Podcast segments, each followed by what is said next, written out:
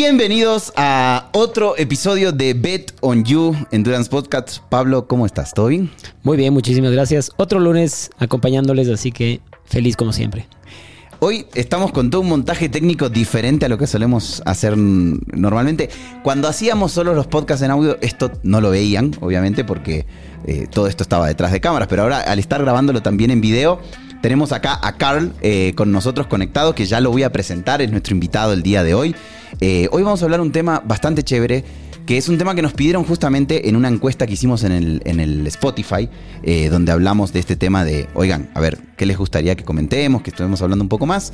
Y claro, nos dijeron, oye, sería bacán que hablen con un súper chévere y ultra deportista y hablen un poco acerca de organización y un poco de balance y no sé qué. Entonces dije, ok, me parece que cuando... Les gusta bastante el, tema del balance a nuestros totalmente, oyentes. totalmente. Todo, el tiempo nos están pidiendo de la parte de balance. Y cuando justamente hablamos con, Pablo de que, ah, mira, hay la posibilidad de que esté Carl con nosotros, dije, ah, acá fue. Por este lado va. ¿Quién es Karel Gloff? Bueno, muchos lo conocen y saben obviamente quién es. Karl es eh, suizo-ecuatoriano, este, más ecuatoriano que suizo, porque las veces que he hablado con él sé que es más ecuatoriano que suizo. Este, es montañista, es ciclista, es guía de montaña. Eh, es reconocido em, principalmente por sus ascensos de velocidad o speed climbing, que vamos a hablar un poquito más acerca de qué se trata, em, en montañas.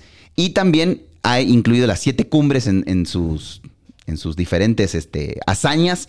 Em, pero una de las que más me gustó a mí fue que en diciembre del 2012 logró subir y bajar en solo una hora 37 minutos eh, la cumbre del Cotopaxi, lo que lo hizo poseedor ahora del récord. La carrera de, eh, de Karl Egloff está eh, centrada en el tema de montañismo, eh, marcada por obviamente todos los logros que les comentamos y además de su carrera deportiva, Karl gestiona su propia empresa administrando el tema de excursiones y dando introduciendo a gente a la montaña. Carl, ¿cómo estás? Bienvenido a Bet on You Endurance Podcast. ¿Cómo estás? Hola Pablo, qué gusto y qué honor. Gracias por tenerme aquí. Eh, siempre es un placer, siempre les he seguido en redes lo, lo que hacen y es impresionante lo que han alcanzado en tan corto tiempo, pues han posicionado mucho y gracias a todo esto es por la sabiduría que ponen en, todo lo que hacen. Hay mucho know-how en lo que hacen y, y se notan los resultados. Así que les aplaudo fuertemente por lo que han venido haciendo. Gracias, Landro, por la introducción. Eh, sí, yo creo que empezaríamos diciendo Popcar es un padre de dos hijos y de ahí empezamos con el Ahí empieza todo. Ahí arranca, ahí arranca, obviamente con la familia, eso es indispensable. Y justamente vamos a hablar un poco, justo hablando de todo este tema de, balance. Pero espérate, entramos después para allá. Ahorita le vamos a hacer unas preguntas un poco específicas de que, inclusive hasta que les expliques a nuestros, a quienes nos escuchan, qué es este speed climbing y por qué el speed climbing. ¿Por qué ¿Por qué además escogiste medio en una etapa tardía de tu carrera, sabiendo que además tienes un trabajo, entre comillas, llamemos, relacionado a la montaña? Entonces, cuéntanos un poco esa, esa conexión. Pues la respuesta es muy graciosa, porque no tenía idea que existía este deporte. Vivimos en una cultura contaminada fútbol. Y pues lamentablemente yo no, yo, no, yo no sabía que existía gente que subía corriendo las montañas. Yo creo que si habría nacido ahora en esta época habría sido tal vez más fácil eh, encontrar esto más temprano, pero en mi caso fue después de pasar casi ocho años como ciclista profesional de mountain bike, en donde yo descubro eh, que hay gente y expositores que corren realmente a, todo pulmón en las montañas y ahí es donde me empiezo a, a, volcar en el YouTube y veo estas personas que suben el Mont Blanc, que suben esto corriendo y dije, wow. Y claro, como yo venía con un background de montañista desde chiquito, con mi gracias de mi padre, que empecé a guiar desde muy temprana edad, pues yo me fascinó. Dije, Dios mío, ¿cómo es esto de que corren sin cuerdas, sin arnés, sin casco y, hacen esto tan increíble que es, sentirse tan libre en la montaña? Claro que es un deporte muy peligroso, en donde realmente tienes que invertir mucho tiempo en, la parte técnica de la montaña.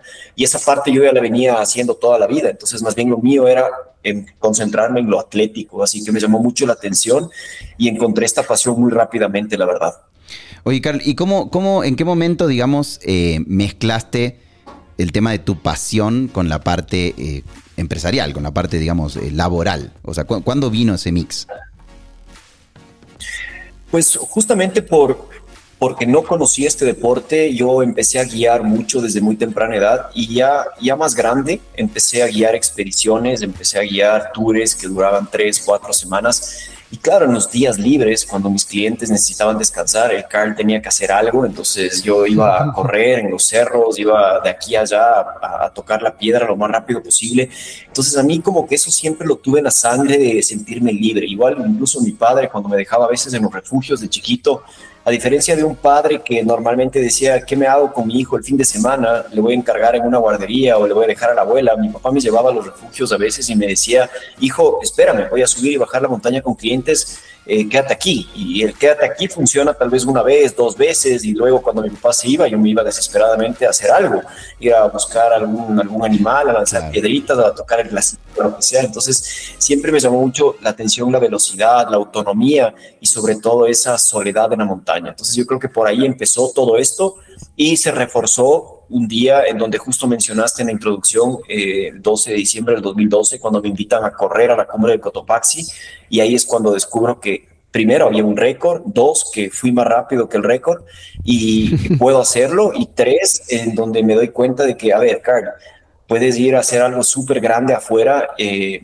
no, no te quedes solo con los glaciares ecuatorianos, dedícate a esto y ahí es cuando dejo definitivamente la bici colgada y digo, a ver, Carl, ahora sí. Y para todo esto yo siempre manejé la agencia como un plan A, porque al no ser futbolista siempre estuvo claro que no puedo volcarme al 100% al deporte sin tener una garantía mensual, un ingreso mensual. Entonces yo nunca dejé de trabajar en agencia, nunca dejé de, de, enfocarme en la agencia, porque yo sabía que un deportista, la vida de un deportista es bien ingrata, te puedes lesionar y se acaba todo, te puedes quedar sin patrocinadores con una pandemia y se acaba todo. Entonces yo siempre traté de educarles a mis hijos de que esto es un hobby que me quita mucho tiempo, sí, pero también me da mucho de vuelta, pero que eso no es lo que alimenta a la familia. Lo que alimenta a la familia es la agencia y que eso hay que seguirla construyendo y, cuidando todos los días.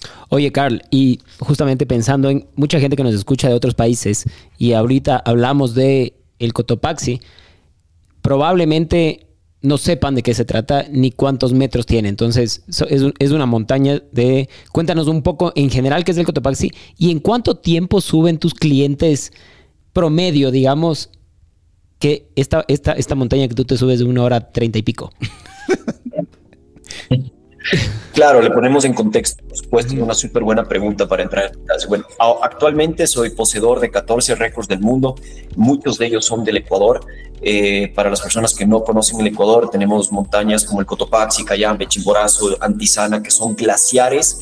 A diferencia de otros países, estos no tienen cordillera, es decir, son montañas eh, absolutamente autónomas que resaltan en un valle eh, por ende, la aproximación a las mismas es muy fácil. Puedes llegar en vehículo, puedes llegar tranquilamente a dormir al pie de la montaña en hosterías, eso lo cual hace Ecuador también un paraíso para subir las montañas. Y el Cotopaxi normalmente es una, es una expedición que demanda cierta aclimatación, es decir, a mis clientes yo los vengo aclimatando varios fines de semana, les hago varios ascensos, varios entrenamientos y cuando ya están listos, eh, los llevo al refugio a dormir eh, los caminan tres horas hasta llegar al refugio, pernoctan, comen, desayunan y en la madrugada a las 12 de la noche se sale con el guía, los, los llevas atados en una cuerda eh, y subes a la cumbre en cerca de seis horas de ascenso, eh, festejas un par de minutos en la cumbre y desciendes siempre en la mitad del tiempo del ascenso, es decir, cerca de tres horas toma el descenso y llegas al refugio a eso de las 10, 11 de la mañana y regresas a la ciudad. Eso es un ascenso normalmente el promedio de que se demora el turista, mientras que el speed climbing lo hace realmente a velocidad, a todo pulmón. estamos hablando de que, de que subes y bajas cinco veces más rápido de lo que sube la persona común y corriente, digamos. El promedio. claro. actualmente el récord del Cotopaxi lo pude bajar hace dos años a una hora 26. Cumbre de refugio, cumbre refugio. Y pues claro, solo para ponerlo un parámetro, eh, subes en una hora 12, es el récord del mundo, y estuve un minuto en la cumbre y bajé en 12 minutos de bajada.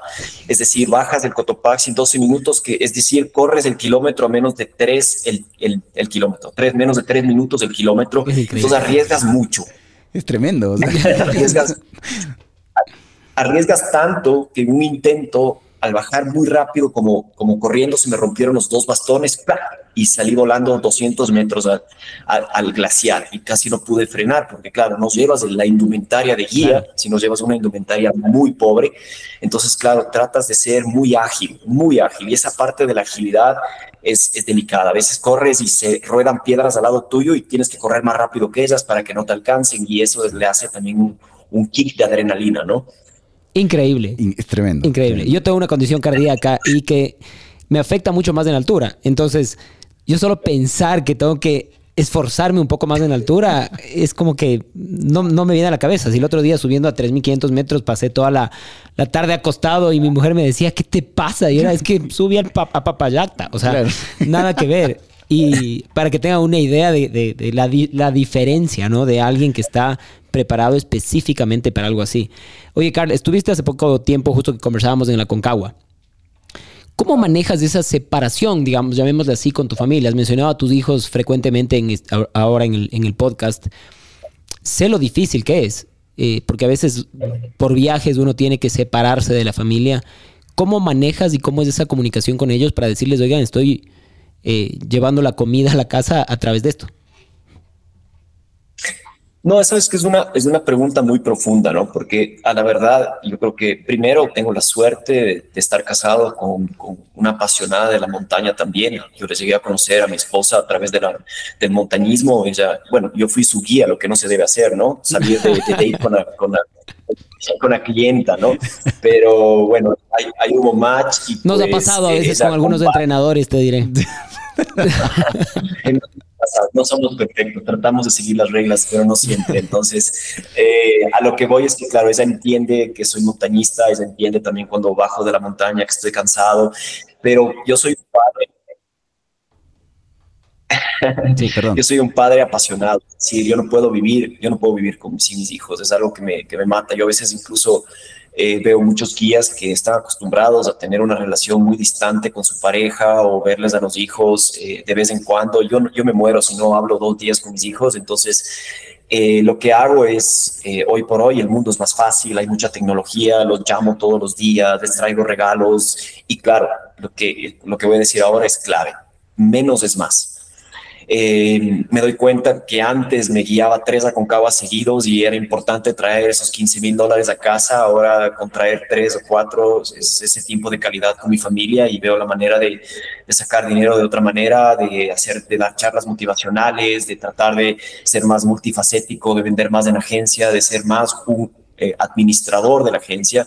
Y también me di cuenta con los años en el speed climbing sobre todo de que tanto tiempo en la montaña es contraproducente, porque justamente lo que mencionaste anteriormente, Pablo, ese desgaste que tiene el cuerpo es tenaz. O sea, yo a veces hago eh, entrenamientos de tres semanas con el hipóxico y como no soy normal, como me dicen muchos, con manera de, cumplir, eh, le pongo al máximo la máquina y duermo a 6.500 metros y el siguiente día quiero rodar 60 kilómetros conectado a 6.300 metros con pesas y le subo la máquina hasta que tosa esa máquina. Y claro, llega un momento donde te empiezas a desgastar, empiezas a sentir que te duermes sentado, empiezas a darte cuenta que no puedes comparar ese tipo de entrenamiento con un entrenamiento a nivel del mar. ¿Quién mejor que tú para saber eso? Entonces, esa parte también está clave que ahora prefiero a veces entrenar en casa para estar con mis hijos, eh, a que estar ahí afuera en las montañas, eh, chupando frío, estando días enteros en los refugios. Eh, siento que es importantísimo tener ese equilibrio de cantidad. Eh, con mi esposa decimos siempre, vamos a planificar el año, eh, cuáles tienes que ir a guiar, porque es necesario que tú estés como líder, como, como cabeza de la agencia, y en cuáles no debes estar. Eh, antes yo tenía que estar en todas, ahora he creado un equipo en donde ya no tengo que estar en todas y trato de, de estar presente en otra manera, en un cafecito, en esto y lo otro, y me he equipado con, con un súper buen equipo en casa para tener mi propio gimnasio. Eh, madrugo a veces a las 3 de la mañana para desayunar temprano y ya empiezo a entrenar a las 4 y le despierto a mi hijo a las 6 y media y papá está ahí. No es que papá está eh, corriendo recién, salió a entrenar y no lo ve, sino que trato de tener eso y algo que me, para mí personalmente es súper importante en el tema de educación es en darle el mensaje correcto. No quiero que mi, hijo piense que papá solamente corre en las montañas y que eso es eh, nuestra profesión y de, a lo que dependemos, porque hasta qué punto es, es, entendible para un niño de que papá tiene que sí o sí hacer el récord, si no, no, no vamos a poder pagar el colegio. Entonces, eh, también existe ese riesgo, ese miedo, en donde yo solo quiero que entienda que es un, es, es un hobby que me ha llevado a a volverme un deportista de élite y profesional, pero eso no deja de ser un pasatiempo en mi vida. Oye, y hace un ratito hablaste de tu equipo, de tu equipo que tienes en la casa para trabajar, pero, eh, para, para entrenar, pero también de tu equipo que tienes en la empresa. ¿Qué tan importante para ti ha sido en el transcurso de estos años ir construyendo este equipo en el que puedes delegar ciertas funciones justamente? ¿Y qué características buscas y has buscado en ese equipo? Bueno, yo creo que algo que es importantísimo, y no solamente en el ámbito deportivo, sino en general en la vida, es encontrar un equipo al que puedas confiar, en donde tú puedas delegar y puedas, eh, sobre todo, estar tranquilo, ¿no? Porque una cosa es delegar y no poder dormir porque sabes que no lo va a hacer bien, y otra cosa es delegar y sabes que ya es un problema menos. Eh, sin embargo, siempre he sido de la idea de que no todo puedes delegar. A veces de al ser la cabeza de la empresa y a veces la imagen de la empresa, eh, hay veces que incluso no llego ni siquiera a conocer un turista que viene al Ecuador porque todo se delegó. Y esa persona sale decepcionada y dice, pero eso del CAR es solamente la pantalla de la página web y nunca lo vi. Entonces esa parte es súper importante cuidar, ¿no? Entonces a veces me pasa que tengo tres o cuatro grupos al mismo tiempo que no puedo estar en todos y pues trato de, de, llamarles, de escribirles o de darles algo y tratar de que mi equipo me, me ayude en eso también a, a, transmitir cuál es mi filosofía o por qué hago esto, ¿no? Entonces, creo que eso sí es importante, eh, algo, algo que todos deportistas queremos, sobre todo los que no venimos del fútbol en el sentido de, de, de, de ser mimados, es que a veces cuando tú viajas como, como ecuatoriano hacia el extranjero, eh, te toca hacer todo, ¿no? Eh, desde hacer la petición a la aerolínea para que vaya la bicicleta, que el aval que no fue firmado, que el uniforme que resulta que no está en los parámetros y los delegados que tienen que estar ahí, pero resulta que no mandaron a nadie. Entonces tienes 800 mil problemas y el rato que tú quieres partir, te das cuenta que tienes una cabeza más ancha que el casco y eh, no estás ahí enfocado en lo que tienes que hacer y muchas veces el resultado ya está. Va la mano ni eso. siquiera exacto, ya simplemente ya se quemó el pan. Entonces, eh, lo que yo digo ahí a veces es que tienes que aprender a hacer eso con tiempo para que puedas tú también rendir. No puedes esperar cosas extraordinarias. Me pasó el año pasado que viajé a la Concagua para intentar bajar mi propio tiempo y las autoridades no me dejaron entrar al parque por un tema burocrático y al final me dijeron, sí, sí, pero el carro igual va a guiar y luego de la guianza seguro se queda un par de días pero ya no puedes, estás cansado, estás agotado, estás con los turistas encima, que no, que esto, que el traguito acá, que el festejo de la cumbre, y ya, ya no estás en ese modo atleta. Entonces, eh, para mí sí es importante, en eso soy súper planificador. Eh, hay ratos que se dan las cosas y para que se den las cosas tienes que hacerlo con anticipación. Y lo mismo va en la familia. En la familia es planificarlo con tiempo y yo antes competía todos los fines de semana, pero todos y llegaba un punto en donde mi familia venía todas las carreras y en todas esperaba cuatro horas hasta que llegue el car y en todas era el aplauso llegaba y para todas mi suegra había hecho un pastel y había hecho el, la, claro, que llega un punto donde esos están viviendo tu vida ellos están haciendo todo lo que tú quieres y, y, abres los ojos y dices, a ver, no, no es así, es un equipo, ¿no? Y, llega un momento donde dices, a ver, mi hijo también ya es más grande, ya quiere ir a, sus fiestas infantiles, ya quiere jugar fútbol en un club, ya quiere hacer esto. Entonces, claro, tampoco vamos a vivir la vida de él, pero sí tratamos de tener un balance en todo, tratamos de decir, ok, esta carrera me parece importante, quiero correrla, eh, este récord quiero hacerlo, tengo que prepararme y este fin de semana sí, hagamos lo que ustedes quieran o los niños pueden escoger uno al mes en donde podemos, pueden escoger lo que quieran. Es un equipo, en casa es un equipo y yo creo que eso es importante, entender que el atleta no simplemente es todo en la casa, porque eso es muy egocéntrico.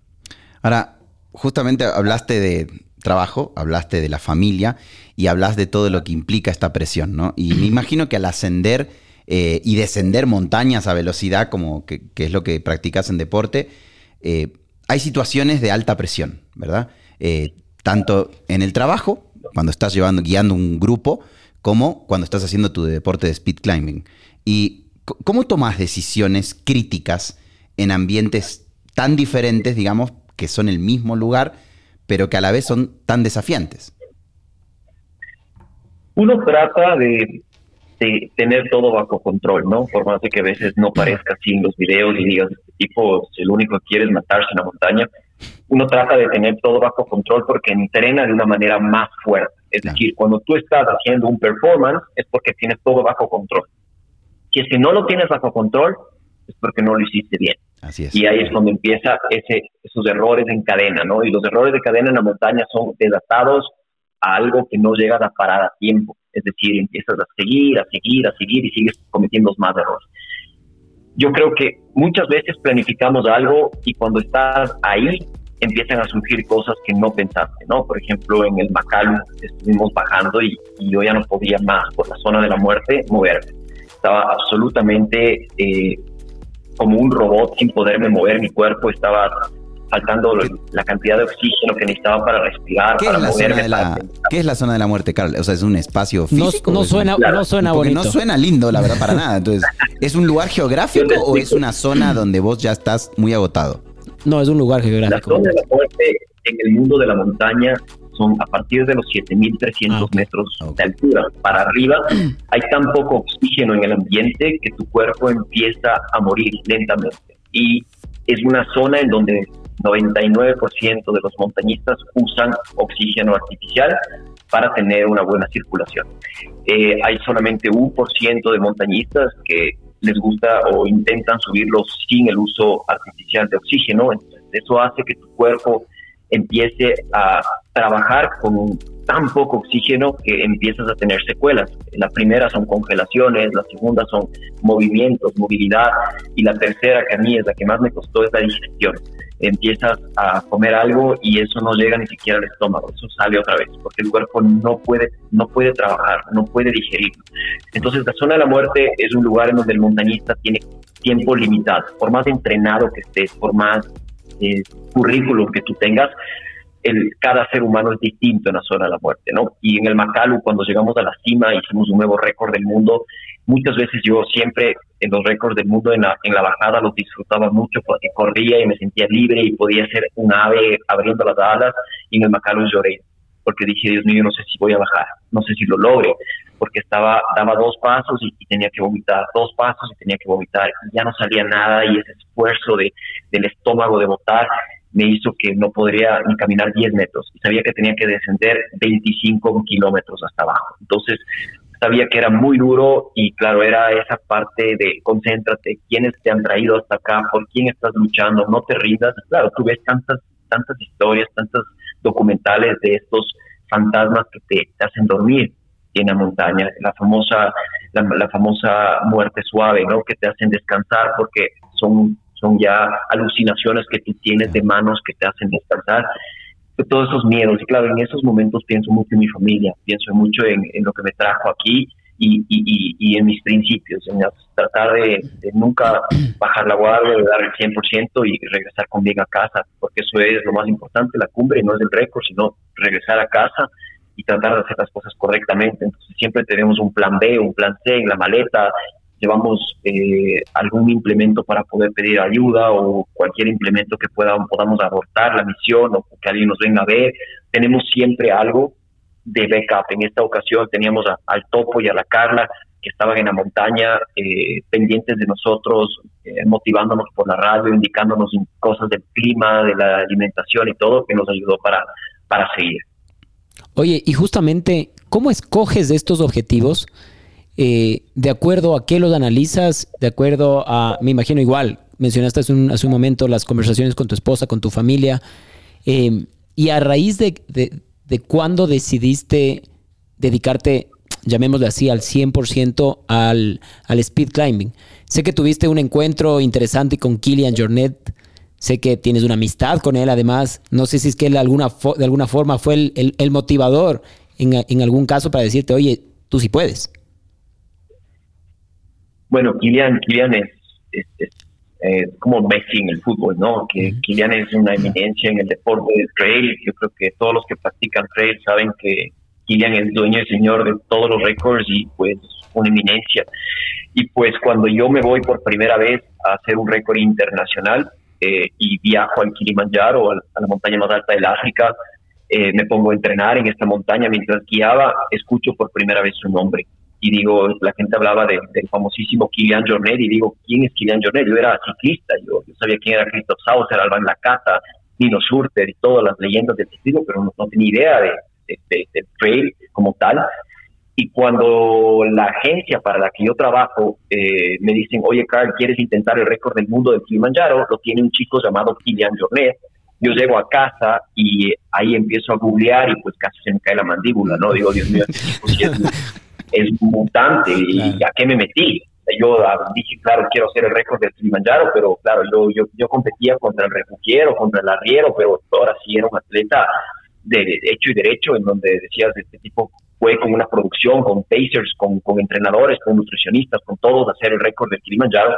Y claro, ese era mi, mi gran cuco, ¿no? Y ese cuco no me dejaba dormir porque decía, Dios mío, ¿en qué me metí? Cuando estuve eh, corriendo en el Kilimanjaro para intentar hacer el récord, lo tenía todo el tiempo presente a él. Como decía, él habría comido ahorita, él habría tomado ahorita, él habría descansado ahorita. Y luego rompí el récord de Kilian por 32 minutos en el Kilimanjaro y los medios me escribieron, ¿quién es este tipo? ¿De dónde apareció? Y ahí es cuando por primera vez me digo, wow, o sea, pude vencer a ese gigante y fue pura suerte, vamos a hacer a una más. Eh, y ahí es cuando entro en contacto con él, me empieza a escribir a mí en redes, yo le empiezo a responder y pues ese sueño de, de verlo en una revista y luego verlo en carne y hueso y estar en Chamonix entrenando con él, eh, compartiendo momentos de, conversas largas sobre nuestras parejas, sobre los proyectos, sobre eh, lo que viene en el Everest y esto y lo otro, fue para mí mucho más allá que un encuentro. Y claro, incluso corrimos juntos a la cumbre del Mont Blanc, que nunca me he de olvidar, y pues pasamos momentos eh, interesantes. Igual luego lo vi en varias carreras, en Segama, lo vi en otras carreras también, en donde pudimos conversar un poco. Y la verdad es eso, eso me llevó mucho de Killian, la, su humildad y con la que con la, lo que me llevó. Y obviamente hasta el día de hoy es una eminencia y le sigo mucho en lo que hace, he leído todos sus libros y tal, pero yo creo que sí, él yo creo que es el mentor de esto para mí porque yo no conocía antes de Killian que existía alguien que hacía todos los récords. Y dos, vengo de, de un padre muy montañero, muy tradicional que toda la vida me enseñó a hacer montaña pero pero de otra manera, ¿no? Guiando usufructando de la montaña, viéndolo como un estilo de vida. Entonces, poder combinar ambos eh, para mí fue increíble. Y claro, y respondiendo tu última pregunta que me hiciste, Pablo, ¿cómo escojo los proyectos? Eh, pues para mí está clarísimo que cuando hice el récord de Kilimanjaro y regresé al Ecuador, quería hacer los Seven Summits, porque eso nunca ningún atleta había logrado, hacer los Seven Summits en récord del mundo todos. Eh, llevo cuatro de ellos, tres Todavía no los he podido hacer por razones económicas, porque entró la pandemia, me quedé sin patrocinadores, pero en el 2025 voy al Everest, eso ya es una confirmación. Eh, este del gran objetivo al que estoy preparándome ahorita y en algún momento incluso les pediré su asesoría. Estoy entrenando muchísimo para esto, sobre todo porque sé que el 90% es cabeza en el Everest. Eh, sobrevivir tantas horas en la zona de la muerte, eh, ser ser, qué se, qué se te va a pasar por la cabeza, estar cerca de 10, 11 horas en la zona de la muerte, eh, todo eso tengo que practicar, entonces he estado entrenando muchísimo el tema de, de, cansancio, es decir, en 90 días he descansado dos, para entrenar todos los días con fatiga y con fatiga y con fatiga y con malas noches y mal dormido y nos turnamos con mi esposa, la dormida con mi hija chiquita para también sentir ese agotamiento y darnos una mano que ella descanse. Y así tratar de entrenar a veces con la cabeza totalmente agotada en donde te duermes en el escritorio, porque eso es lo que se siente en una montaña cuando estás en una cierta altura, que tu cuerpo simplemente no puede más de sueño, porque el cuerpo es inteligente y te quiere echar a dormir, porque quemas una barbaridad de calorías y sobre todo porque tienes esa fatiga muscular por la falta de oxigenación y por la falta de de, circulación que tiene tu cuerpo. Entonces esa parte mental para mí es, es un libro entero que hay que aprender cómo funciona un atleta de alto rendimiento ahí arriba. Es una enciclopedia que espero algún día poder escribir un libro sobre lo que se siente eh, hacer esto a esas alturas. Oye, y mencionaste hace un ratito, para nosotros estaríamos encantados de la vida en poder aportar en algo pequeñito en esa preparación. Se me vienen a la mente cosas, inclusive pensando en eso, porque todo es medible. Entonces, inclusive esa fatiga hay que medir hasta dónde puede ser contraproducente, inclusive en el proceso de preparación hacia la carrera, hacia, hacia el objetivo, digamos.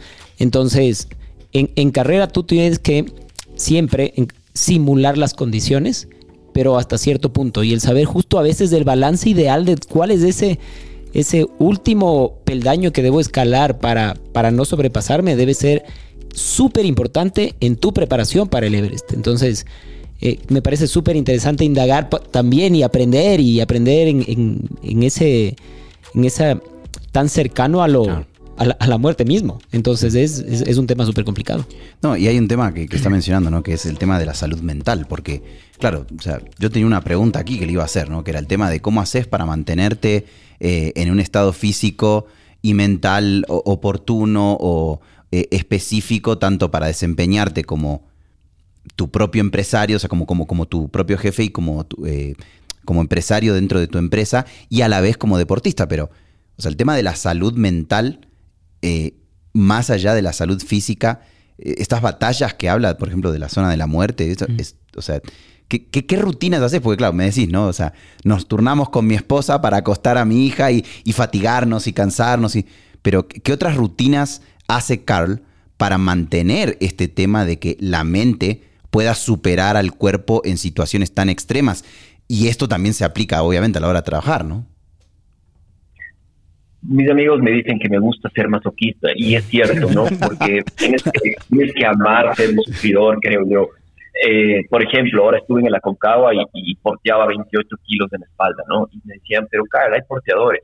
¿Cuál es, cuál es el tema con, con reventarte la espalda? Y digo, no, es que es ese. O sea, estoy cansado, me voy a cargar 28.5 kilos, que me duela todo el cuerpo y de noche no duerma nada en la carpa y el siguiente día me toque ir a la cumbre y sonreírle a todo el mundo y es una manera de yo mismo entrenar.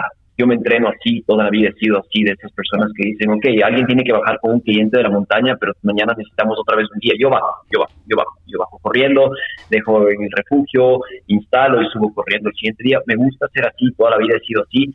Eh, soy extremadamente disciplinado con, con entrenar, pero claro, descuido muchas cosas mi mujer siempre me jala las orejas, que a veces llego de la montaña 3, 4 kilos más. más ¿Por qué será que las mujeres siempre nos jalan las orejas, no? eso, creo que es lo más normal que has contado en este. Hasta sí, de todo lo, de todo lo que has dicho, es lo más normal que nos dejamos todos. Oye, y... Sí, pues la, tema de la hidratación, eso siempre descuido. Por ejemplo, a veces me olvido un día entero de tomar agua y de pronto estás con calambres en la carpa y tú eres el que le dices 10 veces al turista que no deje de hidratarse en la montaña, pero tú mismo te, a veces te olvidas por estar pendiente del resto y no de cuidarte a ti mismo. Sí, y eso pasa. Alguna vez me pasó a mí cuando compartí carreras con mis propios pupilos, en los que no me sentí que fue fui un buen, buen entrenador por estar compitiendo además ahí, pero también descuidé mi parte nutricional, descanso, hidratación y demás. Entonces yo estaba, salí del agua ya acalambrado y, y, después les veía en la bici que estaban mal y yo me sentía mal por ellos también. Entonces es como que sentí que no pude cumplir ni lo uno ni lo otro. Entonces ahora hay que manejar, eh, he tratado de manejar con mucho mayor balance ese aspecto entre las dos, entre las dos cosas que uno hace, que es... Y por eso muchas veces veo que vos no competís y preferís estar afuera. Sí, sí, yo a veces no, no tolero, no, no, no manejo bien esa situación, entonces prefiero estar dar, el paso a un costado. Tampoco nunca fui un atleta de alto rendimiento para decir, me estoy perdiendo el subirme al podio, así que no hay ningún problema por ahí. Em, hablando de lo que nos hablabas de acerca de los empresarios, tú eres un empresario y nos mencionaste algo que siempre hemos topado todo este año en este podcast, que es la disciplina. Y es aparte de eso, ¿qué consejos les darías a quienes hay muchos empresarios que nos escuchan y nos dicen, no, yo no puedo, simplemente. O sea, no puedo manejar la empresa y además estar atento de la familia y además darme un tiempo para entrenar. que a veces no, se dan, no se dan cuenta que ese tiempo para sí mismos es súper importante en el rendimiento de la empresa, la familia y demás. ¿Qué se te viene a la mente para decirles, oigan, esto me funciona? ¿Por qué no intentan? Porque muchas veces no queremos salir de nuestra zona de confort o nuestra o nuestra herramienta de éxito. Y cuando llegamos a una edad de entre los 40 y los 50, empezamos a darnos cuenta de que podría ser distinto.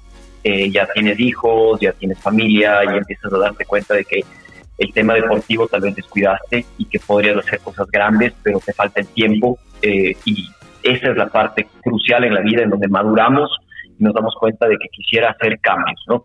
Y cuando queremos hacer cambios, para muchos esa zona de confort es difícil abandonar. Entonces, cuando, cuando todos nosotros, yo, yo era ciclista y me volví corredor, eh, de pronto madrugas todos los días a correr y extrañas la bici, porque esa era tu zona de confort y podías meterle muchísimos kilómetros más a la bici y no te dolía el cuerpo, y ahora como corredor resulta que te duele mucho el cuerpo y, extrañas. Entonces, yo creo que el primer consejo es ponerte metas. Creo que está clarísimo que las metas pueden ser muy distintas entre cada ser humano eh, en mi caso hablo de un récord en el Everest, para otros será llegar a, comprar pan a las 6 de la mañana caminando. Está bien, eso no te hace mejor que yo o peor que yo, somos exactamente iguales, simplemente nos hemos puesto una meta y eso es importante, tener claro de que no tiene que ser una meta fuera de tu realidad, pero sí tiene que ser una meta que sea fuera de tu zona de confort y ah, tienes que trabajarla a, micro y a macro eh, tiempo porque está clarísimo que tú no puedes simplemente decir, el próximo martes se cumple mi meta y tal, luego. No, tienes que tener un calendario, tienes que tener varias, un objetivo a largo plazo, y lógicamente tienes que hacer sacrificios. Y esos sacrificios eh, son dejar de hacer cosas que te gustan, como por ejemplo, ya no te vas a mandar la película de Netflix todas las noches, sino te vas a ir a descansar más temprano. O eh, tranquilamente dices, ok, eh, toda la semana he estado entrenando y nunca les nunca he desayunado con mis hijos. Entonces sí, tal vez dos días no entrenes en la mañana y te tomes el tiempo al mediodía cuando ellos están en el colegio. O sea, la verdad es solo organización. Es todo organización. Es cuestión de decir, a ver, este día en mi casa, por ejemplo, mi esposa, martes y jueves, necesito entrenar temprano porque tengo clases de alemán. Perfecto, entonces tú entrenas temprano y yo ya veo cuándo entreno. Y para eso yo desayuno con los niños. Y es cuestión de organizarse, somos humanos, somos imperfectos, es claro que a veces se dañan los planes o algo tiene o alguien se enferma o, todo se empieza a revolver, pero si es que hay algo que realmente nos destaca a los ecuatorianos es adaptarnos, a ser resilientes, a entender que no todo tiene una estructura, pero tratamos de seguirla. Y por ejemplo, hay veces en donde toda la semana he tenido mucho trabajo y el fin de semana me pican las piernas por hacer algo grande. Entonces nos organizamos para que una mañana entera, un fin de semana, salga a correr como el corremontes, como dirían los, los españoles, a verme dos, tres y balos, pero igual madrugo, para no quitarles el sábado a mis hijos.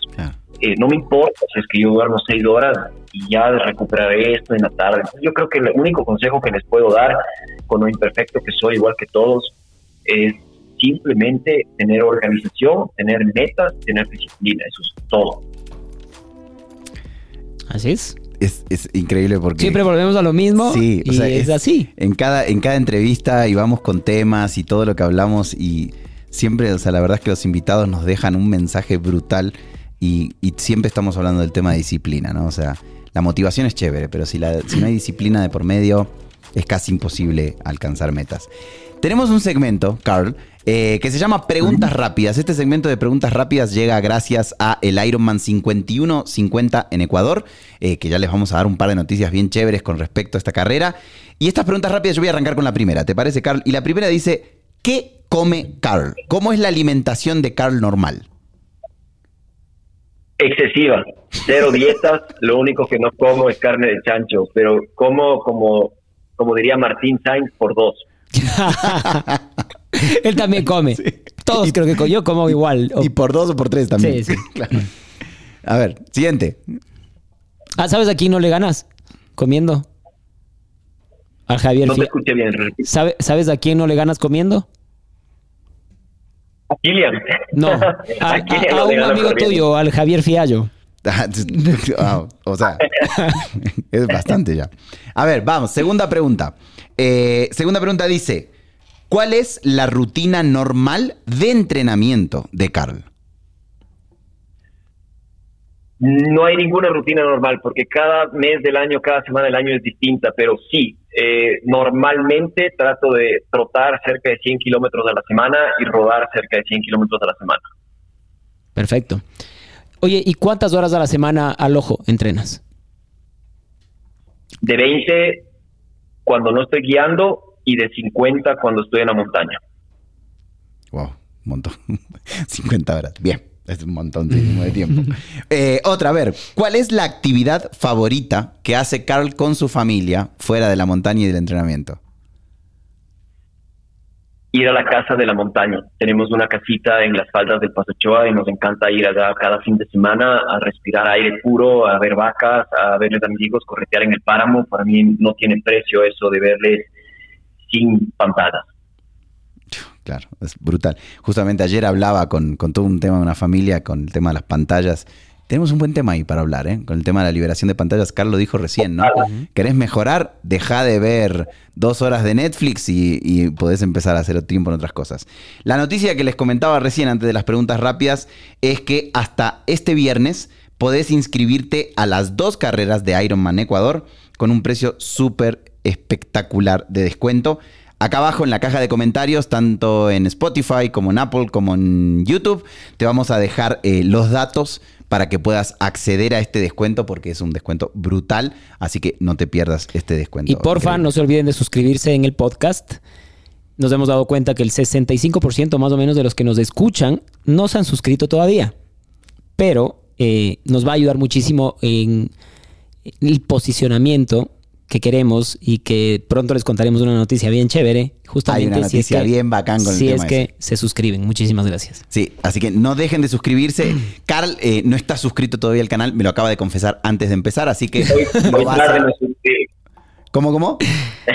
Que hoy tarde se suscribe. Sí, hoy tarde, eso dijo, eso se comprometió. Compromiso. Que hoy tarde se suscribe. Carl, queremos agradecerte eh, por tu tiempo. La verdad es que...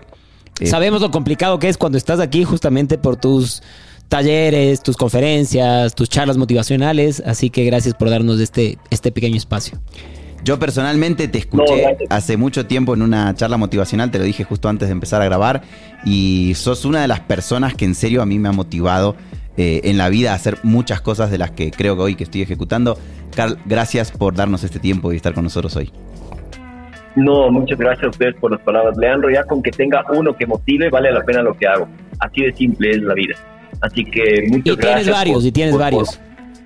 muchas gracias. Muchas gracias. Y pues ahí un mensaje a todos que hagan deporte, que sean, tengan una vida sana, que aprovechen este país increíble que es para hacer montaña y pues que nunca dejen de soñar en grande, que todo se puede, por más ecuatoriano que seas y a veces nos sentimos menos que el resto, pues no se sientan menos que el resto, podemos hacer cosas gigantes allá afuera. Así que un fuerte abrazo a todos y nunca bajen la guardia. Mensajote Pablo, como siempre digo, nos vemos el lunes que viene. Nos vemos, muchas gracias.